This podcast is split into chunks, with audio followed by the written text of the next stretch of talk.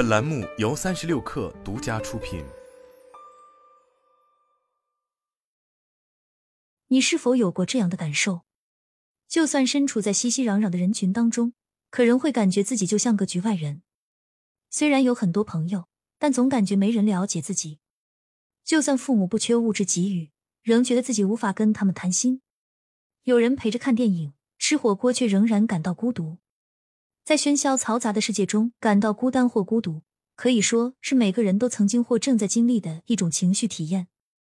但是，这种孤独也并非完全无法解决和克服。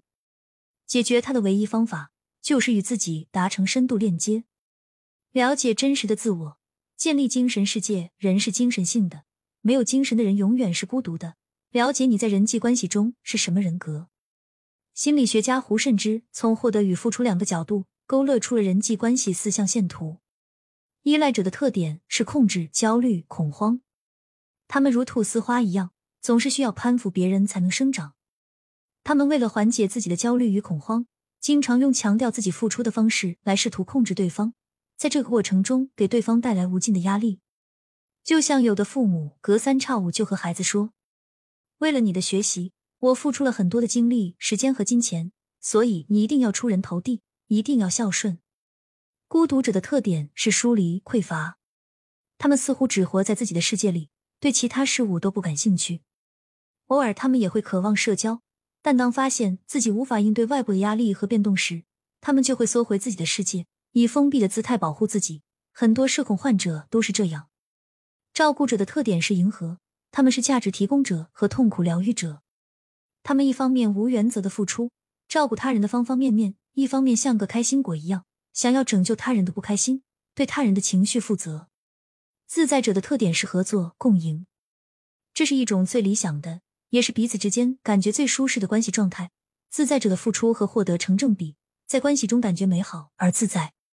了解自己的情绪，任何人在成长过程中多多少少都会遇到扳机点 （trigger）。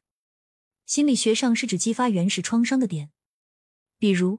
孩子从小就被父母说丑，那么丑就成了孩子的扳机点。但凡有人说他丑，他就很不开心，甚至愤怒。正如白雪公主的继母经常问魔镜：“谁是世界上最漂亮的人？”如果魔镜回答“你是世界上最漂亮的人”，他就很开心；如果魔镜回答“白雪公主是世界上最漂亮的人”，他马上就崩溃。所以，了解自己的情绪，就要去分辨和觉察自己的主要矛盾。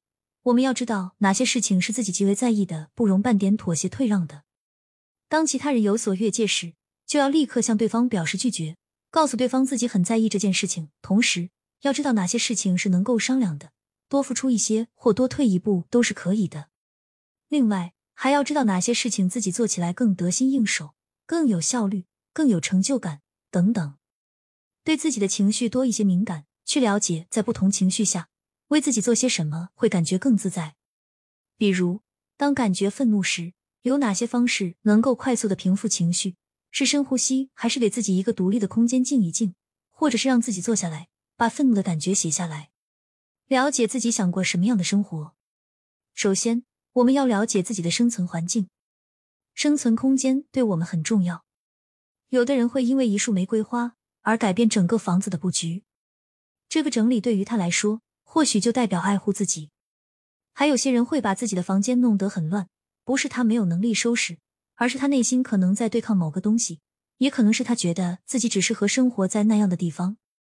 相由心生，一个让自己感觉舒适滋养的生存空间，会让我们的身心愉悦，它会成为我们生活中微小而确定的幸福。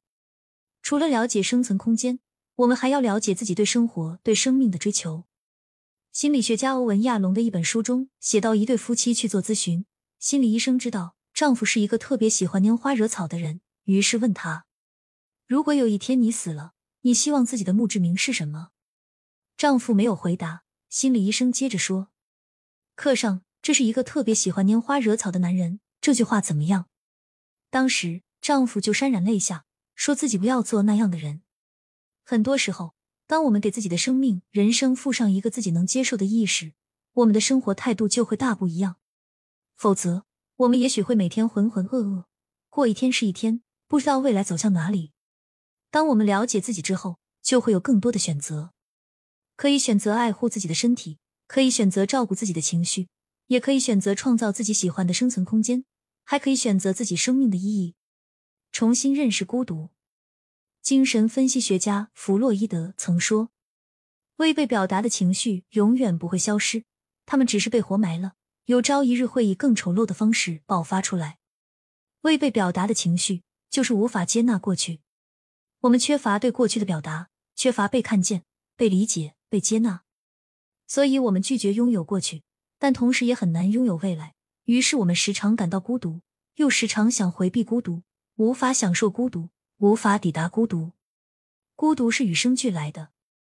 人一生下来就要面对三件最重要的事：第一件是生命的意义，第二件是存在性孤独，第三件是对死亡的恐惧。什么是存在性孤独？存在性孤独并不是指实际的寂寞孤独，也不是指一个人内心中的孤寂荒芜，而是我们每个人作为单独的个体所存在的与其他生命之间难以逾越的鸿沟。简单来说，当我们从妈妈的肚子里出生。来到这个世界上开始，我们就是独一无二的个体，没有人与我们是一样的。这种先天的差异，就注定了世界上没有一个人可以与我们感同身受，也没有一个人能完全的了解我们、理解我们和共情我们。就好像庄子的那句“子非鱼，焉知鱼之乐”。很多人把孤独等同于孤单，其实二者之间是有很大区别的。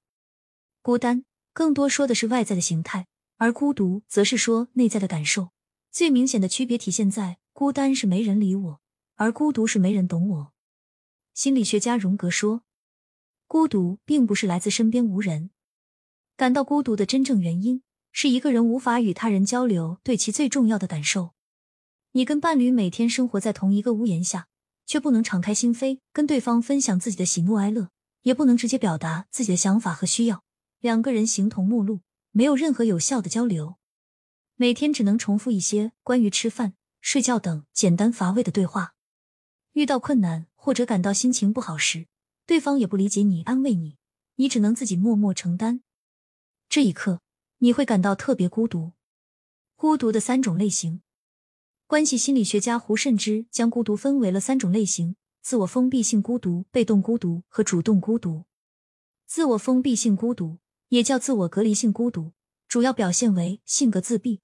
不会主动抓住机会，也不会主动跟人产生关联，不愿意展开社交，只想把自己封闭在一个相对狭小的环境里。比如，他们的活动跟我没关系，我不想参与。我跟哪些场合里的人格格不入，不是一路人。被动孤独和主动孤独，用两个例子说明。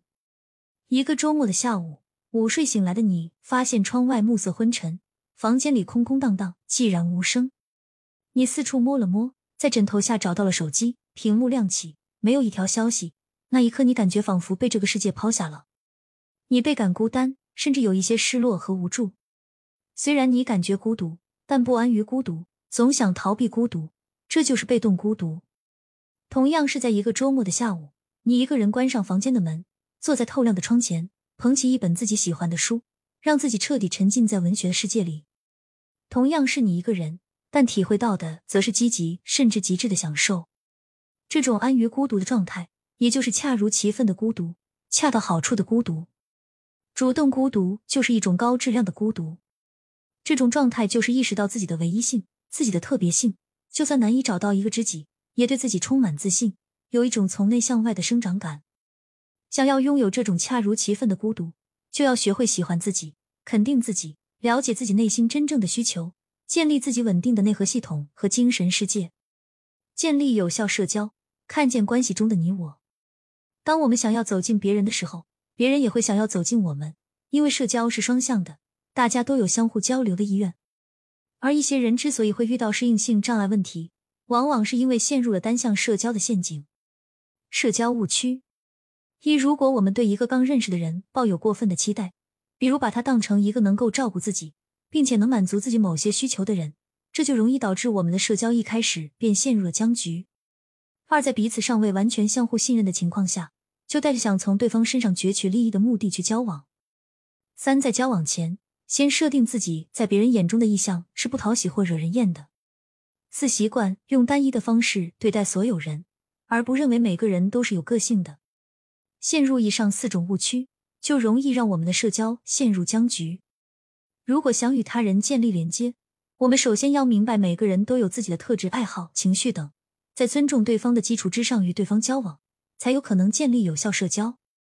建立社交的五个层次，一般来说，我们要与他人建立社交关系，从陌生到逐渐熟悉，再到无话不谈的挚友，需要经过五个层次：一、陌生人之间打招呼或阐述事实；二、提出诉求或愿望，让彼此有所互动；三、对某些事件表达观点；四、对某些事情表达感受；五、彼此分享秘密和真实的自我。有些人可能会不解。为什么社交一定要循序渐进，而不是一开始就直截了当的与对方分享感受、分享秘密呢？这样不是更容易拉近双方的距离吗？建议循序渐进的建立社交关系，是因为你刚刚与对方相识，对方并不一定想要知道你的感受或秘密，并且一旦对方听到了你的秘密，就意味着要承受为你保守秘密的压力。这涉及心理学上的一个重要概念——自我表露。自我表露是指向他人透露自己的信息。包括想法、感觉、喜好等。心理学研究证实，自我表露是建立、维持、促进双方关系的最有效保障之一。但自我表露需要建立在自我保护的基础之上。我们要根据自己感知到的不同程度的安全感，选择与对方分享何种信息。所以，随着交往的不断深入，自我表露的内容才会随之改变。从最开始关于兴趣爱好、各种观点的分享，再到个人秘密与隐私的分享。这才是更加合理的社交方式。社交的五个原则：一、做一个愿意为他人鼓掌的人。从心理学上讲，每个人都需要被看见。当我们能看见别人的那一刻，也许自己也会被更多人看见。二、尊重自己，同时尊重他人。在社交中最常见的两个误区就是太看清自己和太看重他人。太看清自己，于是把自己在关系中的位置一降再降。将自己活在了对方的阴影下，对方一句无心的话语就能使我们的心情左右摇曳、忐忑不安。而太看重他人，是指我们经常将别人看作照顾自己的人，将其视为最好的朋友，又或是最亲近的角色，认定对方有义务照顾自己的感受，于是，在关系中逐渐得寸进尺，忽视了别人的意见和感受，这是一种自负的表现。三第三，要有循序渐进的分寸感。罗曼·罗兰曾经说：“有些事情是不能告诉别人的，有些事情是不必告诉别人的，有些事情是根本没有办法告诉别人的，而且有些事情是即使告诉了别人，你也马上会后悔的。”四第四，向对方表达善意。五第五，遵循价值交换原则。当一个人认为自己没有价值，无法对别人有贡献、有帮助时，就会觉得自己很糟糕、很孤独。但是在你不断成长。不断追逐优秀的过程中，你的价值会不断提升，你在社交中也就具有了吸引力。在与别人交往时，你不但拥有充分的自信，还会自带吸引力，让别人愿意主动走进你，与你结交。接纳一个完整的自己，我们无法抵达恰如其分的孤独，是因为我们一直想去寻找一个好的客体来弥补曾经的缺失。我们纠结于过去，紧攥着曾经经历的一些创伤或痛苦，不肯放手。恰如其分的孤独。人本心理学先驱克尔凯郭尔也曾指出，痛苦的人看起来就是抛弃自己的人，不拥有自己的人。爱自己听上去就像一句口号，却是让我们与自己的内心产生链接、明确自身需求的唯一途径。如何做到自我接纳和关爱？一、觉察并避免自我挑剔。很多时候，我们之所以对他人挑剔，是因为我们把内在的缺失投射了出去。